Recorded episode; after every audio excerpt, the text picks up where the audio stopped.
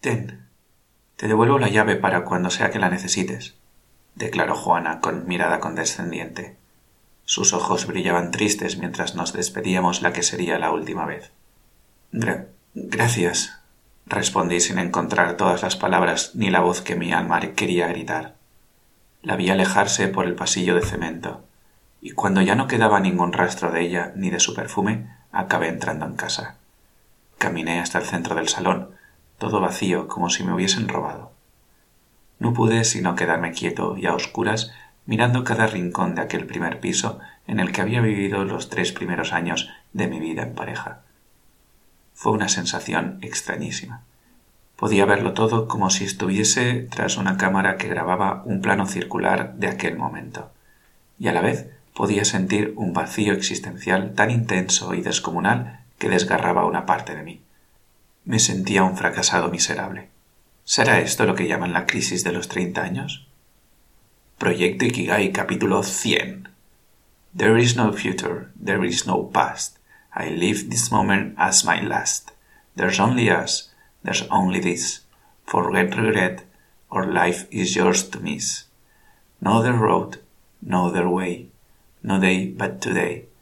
I can't control my destiny. I trust my soul. My only goal is just to be. There's only now, there's only here. Give into love or live in fear. No other course, no other way, no day but today. Jonathan Larson and Rent. Muy buenos días, tardes, noches y bienvenidas, bienvenidos un domingo más a Proyecto Ikigai, el podcast, el programa con el que me gustaría inspirarte a que te pongas en acción hacia una vida bien vivida. ¿Y cómo? Pues a través de reflexiones, ejercicios, entrevistas y diferentes propuestas para que cada vez confíes más en ti y te vivas cuando como éramos pequeños sueltos, sin preocupaciones, libres, auténticos, confiados, acogiendo la incertidumbre y con unos niveles de energía gigantes. Y hoy un capítulo muy interesante porque ding ding ding ding ding ding ding es el capítulo número 100. Pero no solo eso, sino que además tenemos por delante bastantes cosas que comentar. La primera es que, bueno, quizá lo has escuchado en mi tono de voz. Eh, llevo una semana con COVID Estoy ahora con un dolor de garganta bastante interesante mientras me tomo un caramelito aquí en pijama en casa. Bueno, toda una paranoia que... Mm, ¿Quién nos lo iba a decir, eh? Que llegados al capítulo número 100 me iba a encontrar en esta situación. Pero bueno, aquí estoy dándolo, dándolo todo para entregarte el capítulo. Recuerda que esta semana, desde que estás escuchando este capítulo hasta el día 6 de marzo, eh, tienes la posibilidad de aspirar a una de las cinco, las cinco plazas, digamos que sorteo de alguno de mis productos. Podrás elegir, si sales ganador, ganadora, podrás elegir lo que más te apetezca.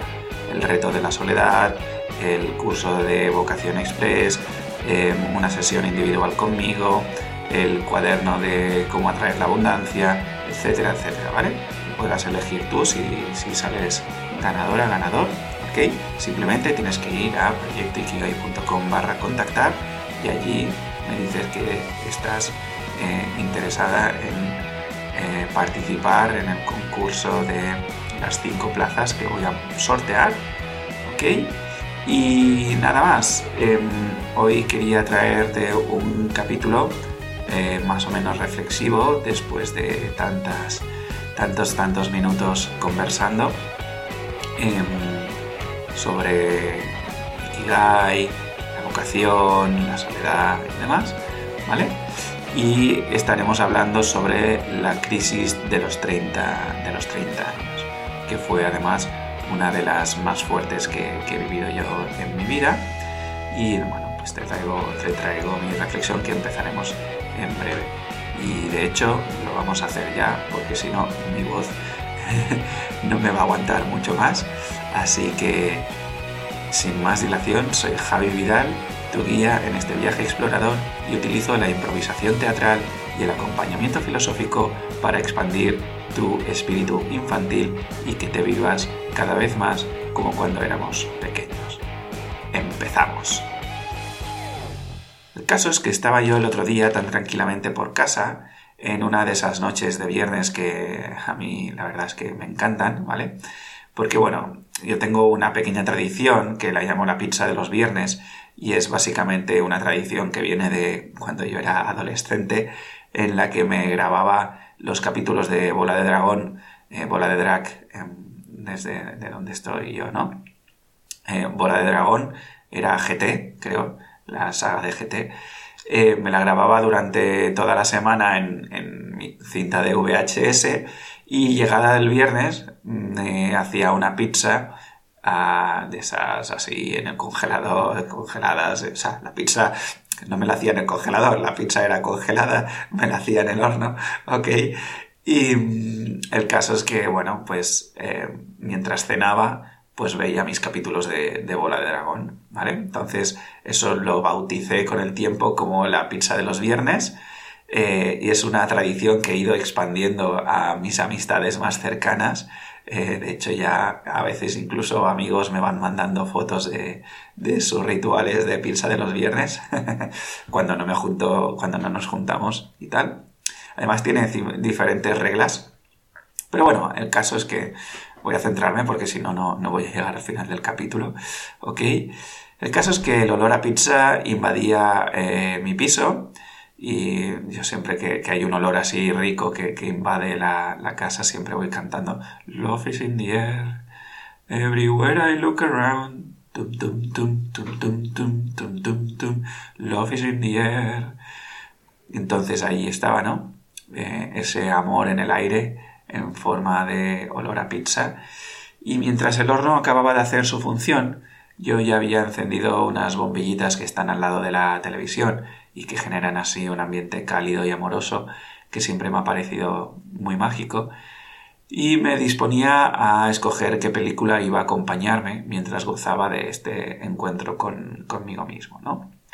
Y mirando que me miraré todo el infinito catálogo de Netflix, de repente una peli emergió con fuerza entre todas. Tic Tic Boom se llamaba la película. Tic Tic Boom. Leí la descripción. Un prometedor compositor teatral a punto de cumplir 30 años lidia con el amor, la amistad y la presión de crear algo fantástico antes de quedarse sin tiempo. ¿Un musical? ¿Sobre alguien que no se encuentra a sí mismo? Parece una película expresamente hecha para mí. Así que dale al play, Javi. Basada en hechos reales, la película básicamente va del compositor del musical de Rent, por eso eh, la frase que he puesto al inicio del capítulo, y bueno, que gracias a, él, que es eh, Jonathan Larson, ¿vale?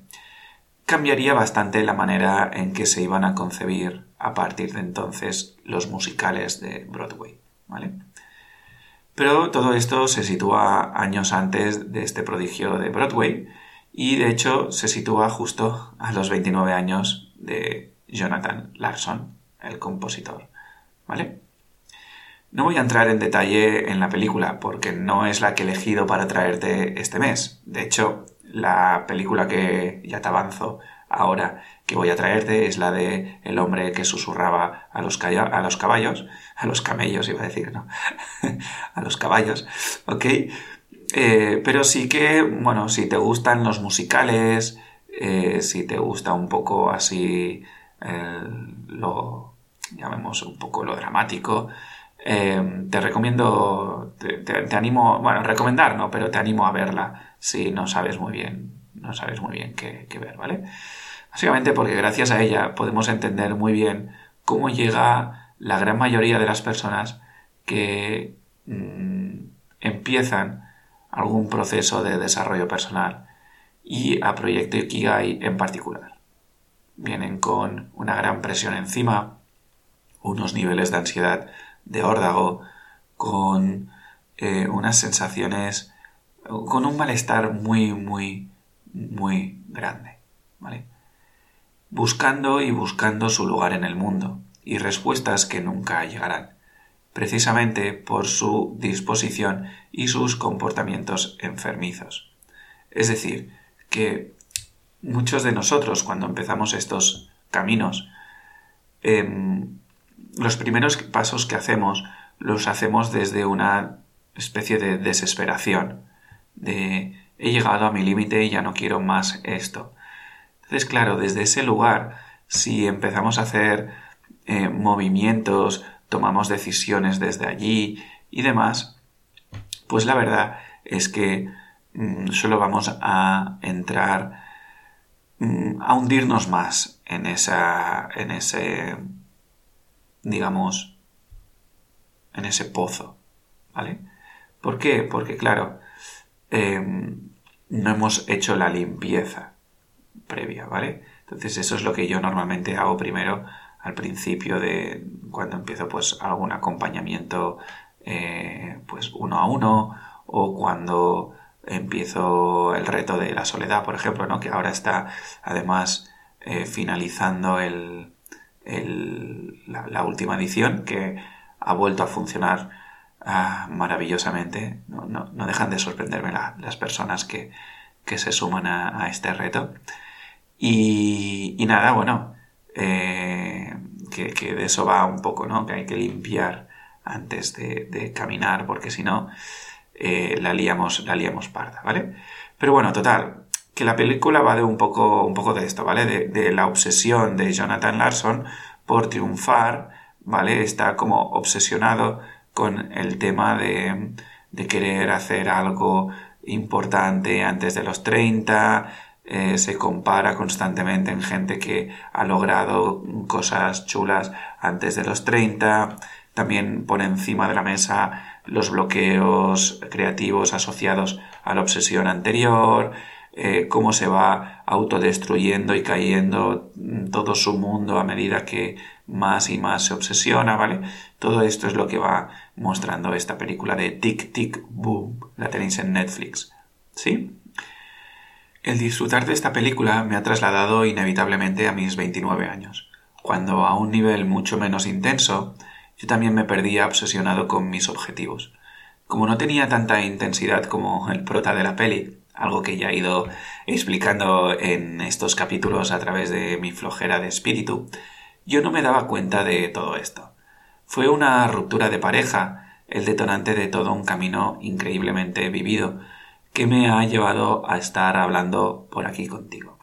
Precisamente, el capítulo de hoy lo inicio con una mezcla de memorias con ficción de lo que fue uno de los días más sufridos de mi pasado. Allí me encontraba yo, en un piso de protección oficial, en medio de un pueblo que aún estando cerca de la ciudad de Barcelona, yo lo sentía como en medio de la nada. En esa ruptura de pareja, mm, aún el sufrimiento y demás, la verdad es que hubieron anécdotas divertidas, como por ejemplo, em, recuerdo que, bueno, teníamos un, canapé, ¿no? De estos de cama, ¿sabes? Esos que, tienen un, que el, la propia, el propio canapé de la cama eh, forma un, un baúl donde puedes guardar cosas y todo esto, ¿no? Pues bueno, teníamos ahí el, el, canapé, nos repartimos las cosas a medias más o menos, ¿no? Entonces eh, yo me quedé el canapé y ella se quedó el colchón. Entonces, yo para dormir esos días, pues me puse un colchón de estos hinchables de, camping, de, camping, ¿no? De campamento. Y no sé si habéis eh, podido interactuar con este tipo de canapés, pero normalmente tienen un sistema que para que no te cueste mucho abrirlos, em, con el peso del colchón es con lo que se mantiene eh, cerrado el canapé, ¿vale? Pero la línea entre eh, el peso, o sea, como que el peso está muy bien estudiado para que eh, el canapé se mantenga abierto o cerrado, ¿vale? Para facilitarte la apertura y el cierre del mismo, ¿no? Entonces, yo recuerdo despertarme un día por la noche para ir al baño y con el, con el colchón ese hinchable. Y claro, tal cual salí de la cama, como el colchón hinchable no pesaba mucho, pues el canapé, el canapé se, abrió, ¿no? Y me pegué un susto de, mil pares de narices. Pero bueno, anécdotas, anécdotas aparte. Esa fue la época donde yo empecé mi propia crisis de, de los 30 años, ¿vale? Y lo que me gustaría hablar hoy es exactamente qué es una crisis y concretamente de la crisis de los 30 ¿vale? A ver si, porque existen como diferentes crisis y hoy quiero hablar de esta de, los 30, aprovechando la película y las memorias que me ha traído todo este, todo este visionario, ¿no? ¿Qué es una crisis realmente? Una crisis es la manifestación inequívoca de que un modelo ha fallado. O bien porque te das cuenta que no tiene sentido mantenerlo, ya que acarrea mucho sufrimiento, o bien porque aun siendo un modelo exitoso, lo que alcanzas a través de él te das cuenta que es algo vacío.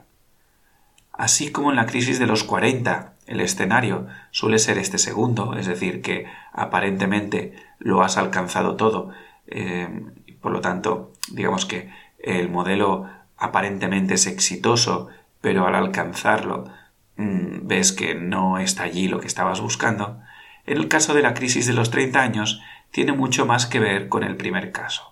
Por lo tanto, y tratando de hacer algún paralelismo con la película que, te contaba, por más que la intensidad y los escenarios sean distintos, la crisis que está viviendo el prota y la que yo viví hace 10 años casi es prácticamente la misma.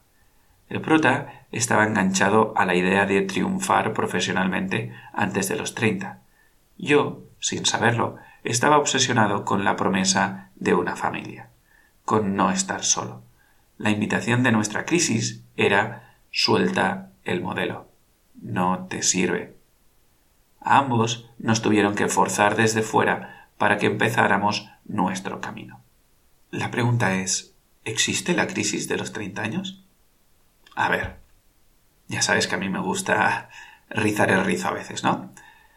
La crisis de los 30 años existe en la medida de que es algo que sucede y cada vez con mayor frecuencia. La presión del modelo es muy fuerte, independizarse económicamente, primeras experiencias laborales que te demuestran lo poco que has aprendido en la carrera, la pareja, bodas, hijos, sueldos, aspiraciones, ambiciones, y todo rápido que la vida es corta. Así que no podemos decir que la crisis de los 30 años no existe, pero necesitamos entender que somos nosotros, como sociedad primero y a título individual luego, quienes cocinamos esta crisis a fuego lento. Una persona que no comprara todos estos modelos nunca jamás viviría algo similar ni de lejos. Por lo tanto, es algo que podemos evitar a toda costa. El problema es que de muy pequeños nos alejan de nuestra sensibilidad y no lo notamos hasta que no nos sucede algo que consideramos muy grande. Y esto suele suceder más en la dimensión con la que más nos identificamos, claro.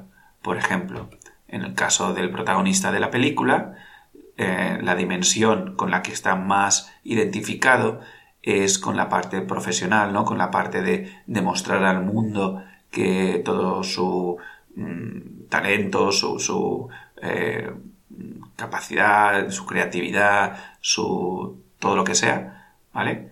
Entonces, ¿qué sucede? Que de repente todo eso se, se tambalea muchísimo y ahí es cuando Mm, patapum, de repente el prota conecta con el pozo eh, como nunca lo había conectado. En mi caso, por ejemplo, era un tema de la dimensión de pareja o familiar, ¿no? Y cuando se cayó eso, ¡pam! Conecto con un pozo muy hondo y desde allí empecé a ver que mi vida pues no tenía mucho sentido. Pero, como te digo, la crisis Em, viene a mostrarnos que hay algo que necesitamos soltar. Y ese algo es un modelo, una idea. En mi caso, pues eso, ¿no? Eh, la idea que tenía que soltar es, oye, ojo, el amor no tiene nada que ver con estar o no en pareja, se puede vivir desde diferentes maneras. Em, tampoco eh, tiene sentido eh, formar una familia antes de los 30, porque ponerse ese deadline, formará cuando tú estés preparado y, y, digamos, bien centrado eh, contigo mismo, ¿no? Entonces, revisar todas estas ideas fue la, invitación, ¿vale? ¿Qué hice yo en, en este, digamos, caminar, eh, en, bueno, cómo, salí yo de, ese pozo, ¿no? De, la crisis de los 30. Lo primero de todo fue dejarme ayudar. Esto es algo que, que, que, cuesta a veces. De hecho, eh, mira, es algo que ha salido en el grupito del reto de la soledad, de cómo afrontar la soledad. Alguien me, me, compartía, ¿no? Que le cuesta pedir ayuda y tal. Y es que es verdad que nos han trasladado esta idea de que eh, tenemos que ser autónomos y tenemos que ser eh, supermans y superwomans, que todo podemos, que demostrar nuestra ultra capacidad, nuestra super fortaleza, nuestra, bueno, todas estas cosas, ¿no? Y pensamos que eh, la fortaleza, la valentía y todo esto tiene que ver con yo me lo guiso, yo me lo como. Y, y no es verdad, ¿vale? La fortaleza, la valentía, eh, todas estas cualidades, las vive alguien más intensamente y profundamente cuando ve que no está solo en este mundo, que no tiene sentido em, sufrir y, sacrificarse y machacarse y, ir dedicando toda una energía gigante a demostrar que todo esto, ¿no? Sino que está bien dejarse ayudar. Por ejemplo, mira, ahora me viene, ¿no? Con todo esto que estoy viviendo del COVID, pues eh, he tenido que, ir cancelando diferentes encuentros de improvisación teatral. Y de repente, pues eh, uno, un chico de, Sergi, eh, que me escribió por privado y me dijo, oye Javi, creo que la gente tiene ganas de seguir haciendo impro, porque no, mientras tú descansas, si quieres, yo puedo eh, hacer de facilitador de, esta, de, de un día de estos y tal, ¿no? Claro, lo primero que me vino a la cabeza es, ostras, ya está, y hay alguien que quiere sustituirme, y hay alguien que em, va a coger la, la tutela de esto, qué pasa si la gente se anima y em, eh, le gusta más cómo lo hace él en vez de cómo lo hago yo, etcétera, etcétera, etcétera, ¿no? Me vinieron todos esos miedos, ¿no? Esa, esa, joder, mierda. Eh, entonces me salía un no, me salía un, ostras, no, no, no, este tío te está atropellando tu propuesta de valor, te está te está haciendo la competencia de alguna manera y no sé qué. Y luego apliqué eh, la norma de la impro de aceptar, ¿no? Dije, ostras, espera, para, para, para. Déjate ayudar. Yo no puedo salir de casa. Eh, hay días que me encuentro mejor, hay días que me encuentro peor, pero la realidad es que no puedo salir de casa porque tengo que estar confinado, ¿no? Entonces, esta persona se ha acercado a ti, eh, ¿te ha hecho esta propuesta? Pon a disposición de la gente a ver qué quiere hacer la gente. Y así lo he hecho. Y poco a poco está saliendo un grupito y, oye, genial. Yo no sé eso si me va a generar más problemas en el futuro, si me va a generar más eh, favores o llámalo como, como quieras, ¿no? Pero el caso es que, ¿para qué frenar? Esta actividad si es algo que puede ir funcionando más allá de, mi persona, ¿no? Hablo mucho de, deshacer la personalidad y, justo cuando se acerca una oportunidad de deshacer la mía, yo lo iba a frenar. hombre, no, déjame, me, dejo ayudar, ¿no? Luego, eh, el siguiente punto, el segundo, yo lo que hice fue apalancarme en lo que me hace sentir bien. En mi caso, en ese momento, fue el deporte. Yo me gustaba mucho, bueno, me gusta mucho hacer deporte y en concreto el volei playa y me apalanqué en, ese deporte para conocer eh, gente nueva a través del meetup.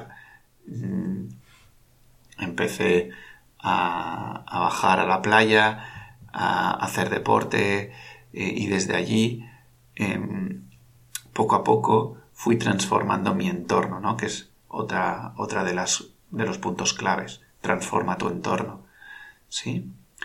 em, todo esto hizo que poco a poco mm, fuera subiendo mis niveles de energía. Sobre todo en mi caso, el nivel de energía vital lo tenía por los suelos. O sea, me cansaba casi solo de respirar. Y algo que ahora me está sucediendo por COVID, ¿no? Pero bueno, em, disculpa que, haga broma, pero bueno, eh, o me lo tomo así o no, o no merece la pena esta experiencia de vida, ¿no? Entonces, en mi caso, empecé a subir los niveles de energía, sobre todo, ya te digo, me apalanqué en el vital, porque yo tengo una, un, un tema de que a mí el cuerpo es lo que me mueve y es el que me permite alimentar los otros, las otras energías, ¿sí? Entonces, cuando todo esto estaba en marcha, ¿vale? Poco a poco fui permitiéndome eh, practicar la disposición de apertura. Al principio, yo creo que, no sé si lo he contado por el podcast, eh, si lo he hecho, disculpadme, ya son muchos capítulos.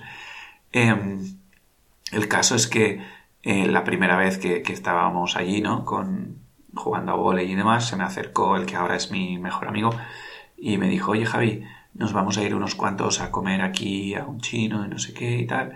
Yo me giré a él y le dije, yo solo he venido a jugar a volei, rechazando su, propuesta. Imagínate de, de, la cerrazón que vengo, ¿no? Y ahora estoy haciendo talleres de improvisación teatral a gente que no conozco. Vale, o sea, ha habido una evolución de mi personaje impresionante. Em, pues ahí poco a poco me, me, me fui abriendo y cada vez más y más y más ¿vale? Y eso permitió, pues lo que te digo, transformar mi entorno y cada vez eso, eh, digamos que, fue aumentando mi confianza en mí mismo y en la vida y por lo tanto cada vez fui apostando más por, por mí, ¿no? Eh, hasta el momento en el que me encuentro ahora apostando ya no solo por mí, sino por esta visión que tengo de Proyecto Ikigai, que te pongo en alerta, ¿no? Bueno, en alerta, en, situación. había... Eh, eh, hice hace unos capítulos, ¿no? Explicaba que, bueno, que me encuentro en una situación económica un poco tensa y complicada y que me estoy planteando eh, otras alternativas. No porque no crea en Proyecto Ikigai, sé que Proyecto Ikigai, tal como está em, establecido y, el camino que está haciendo, es necesario, es eh, transformador, es mm, algo que, la gente que se acerca a Proyecto Ikigai mm, lo está disfrutando y agradece y, siente ese aroma de, renovación. Pero bueno, eh, por lo tanto, o sea, Proyecto Ikigai digamos que, tira para adelante, pero otra cosa es que yo busque alternativas para eh, temas, que el tema económico no me, no me, no me atropelle, ¿no? Y pueda aportarte, seguirte aportando pues valor a través de este podcast, a través de la masterclass que tienes gratuita, acuérdate, en proyectoikigai.com barra eh, masterclass. Eh, la tienes también en el menú de inicio. Bueno, que me voy por las ramas y la ya casi, casi no, no, me, no me aguanta. Voy a explicarte ahora qué creo que no debes hacer si estás en, la crisis de los 30 años, ¿vale?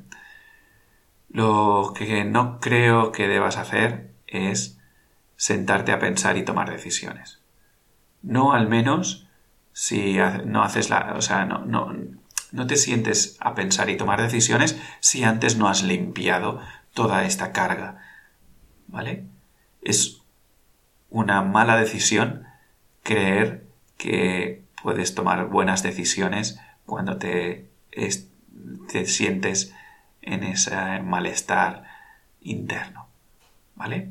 Moviliza, limpia tus energías y desde allí ponte en acción para que, para, para que la acción te lleve a otra acción y desde allí van sucediendo cosas. ¿Vale?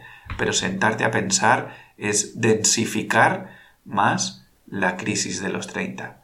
Fíjate que, como decía en el, al, inicio, ¿vale?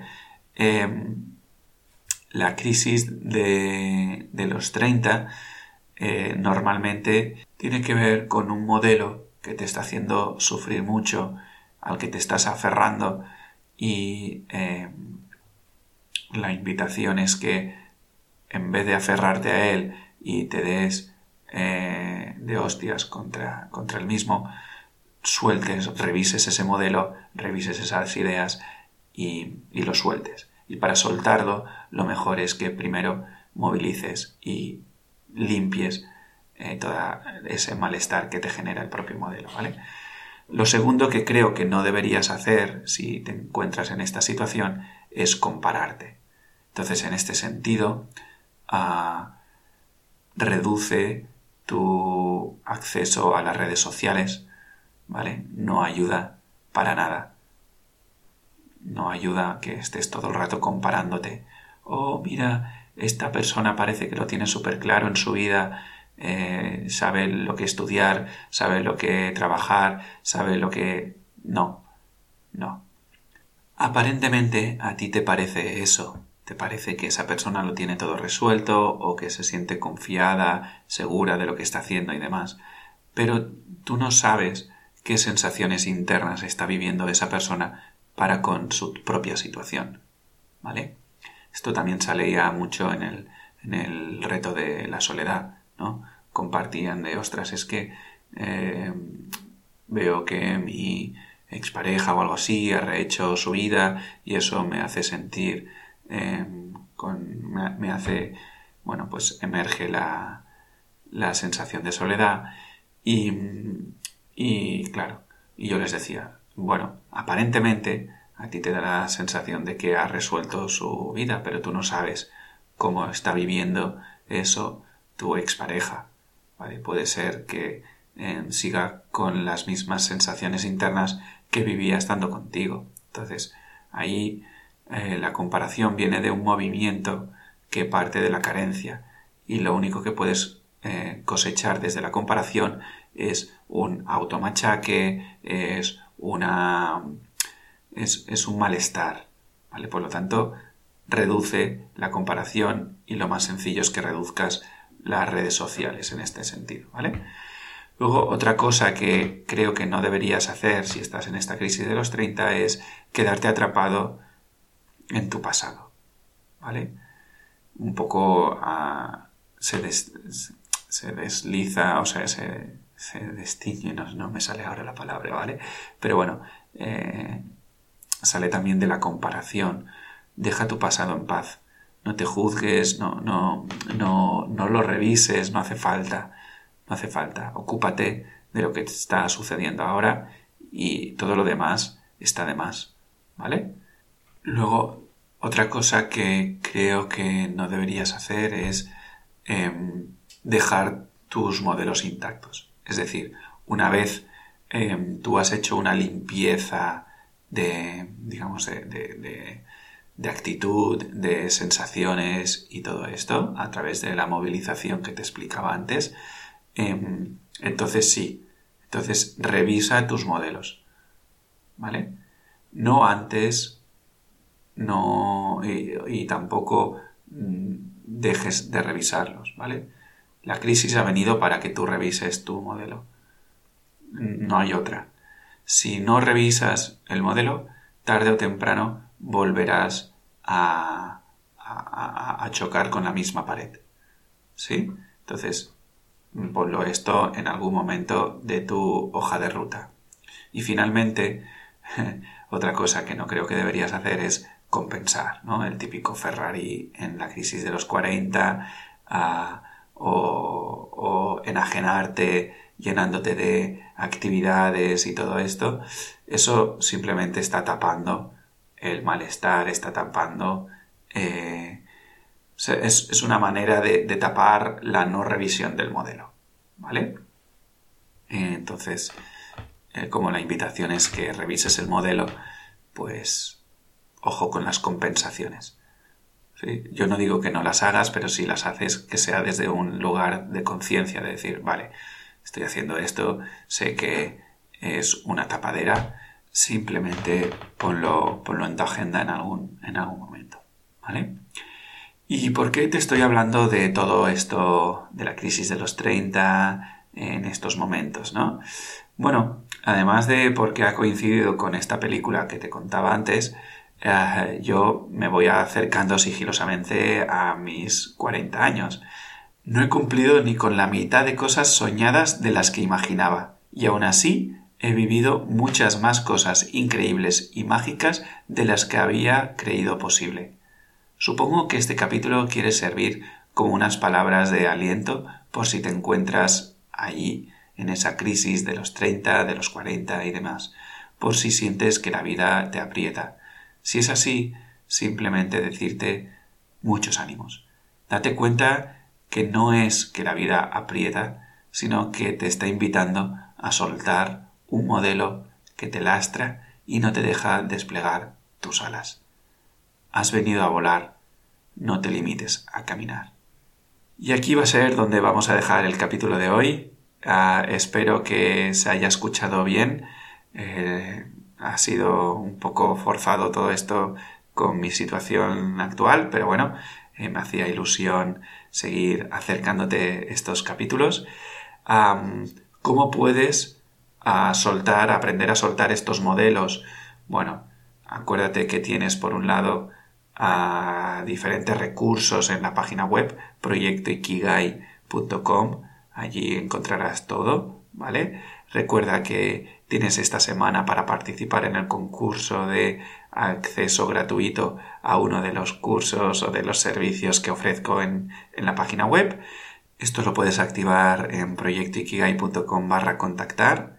Sí, allí me escribes y me dices en, que quieres participar y ya está, y haré el sorteo, uh, diré el ganador en el próximo capítulo del podcast, que ya te avanzo que será la película de El hombre que susurraba a los caballos. Y nada más, espero que te haya gustado, que te haya aportado valor. Si es así, por favor, ¿cómo puedes apoyar a Proyecto Ikigai? Pues compartiendo este capítulo o el que más te haya gustado pues por las redes sociales, etiquetándome en Instagram en arroba proyecto-ikigai o compartiéndolo por WhatsApp a tus personas queridas o dejando algún comentario en iVoox, en las estrellitas en iTunes y en Spotify, haciendo que todo esto vaya creciendo la comunidad de exploradores, de exploradoras y ya sabes que nunca sabemos la chispa que puede encender un gran fuego. Seguimos en el próximo capítulo y hasta entonces seguimos en la aventura de esta vida.